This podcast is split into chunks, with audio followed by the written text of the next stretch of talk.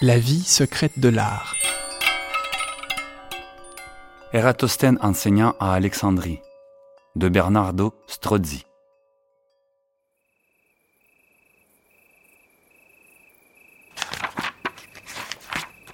L'éducation est l'arme la plus puissante qu'on puisse utiliser pour changer le monde, disait Nelson Mandela. Quand j'étais petit, je rêvais de devenir enseignant. À l'époque, j'espérais partager mes connaissances et mes passions, surtout pour la théâtralité de la chose. Je me voyais avec une grosse barbe blanche, parfaite pour incarner toute ma sagesse et tout mon savoir.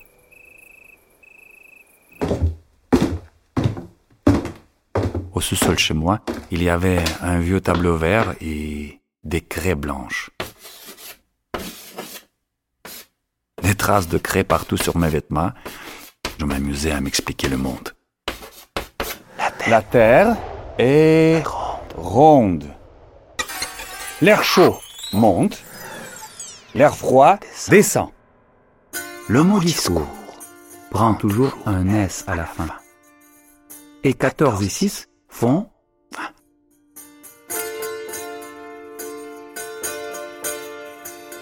Je faisais pivoter le globe terrestre sur son socle, comme on s'organise pour que la chance tourne pour soi? Le monde était à moi. Je transmettais à des élèves fictifs un savoir que je ne possédais pas encore tout à fait. Puis j'ai grandi. J'ai vu Pluton perdre son statut de planète, puis le regagner. J'ai appris les prénoms des ouragans J'ai su que les mots amour, délice et orgue deviennent féminins au pluriel. Un amour, des grandes amours. Mais pour obtenir le résultat de 14 multiplié par 6, il me faut toujours une calculatrice.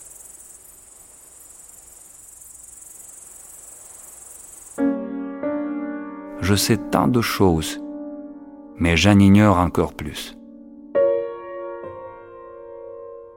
Il m'arrive de partager mon savoir, mais j'aime davantage recevoir l'enseignement des autres.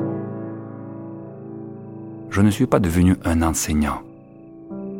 Je suis devenu un enseigné. Je suis celui à qui on enseigne. Je suis celui qui veut apprendre comment le monde peut se bonifier.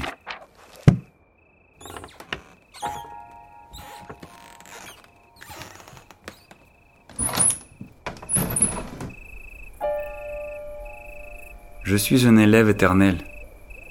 Les traces de craie sur ma peau ne partiront jamais.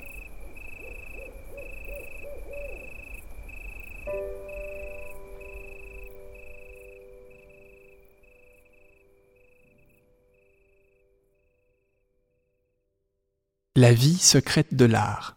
Avec Sacha Samar. Texte Simon Boulris. Conception sonore Daniel Capeille. Une production de Magnéto et La puce à l'oreille pour le Musée des beaux-arts de Montréal.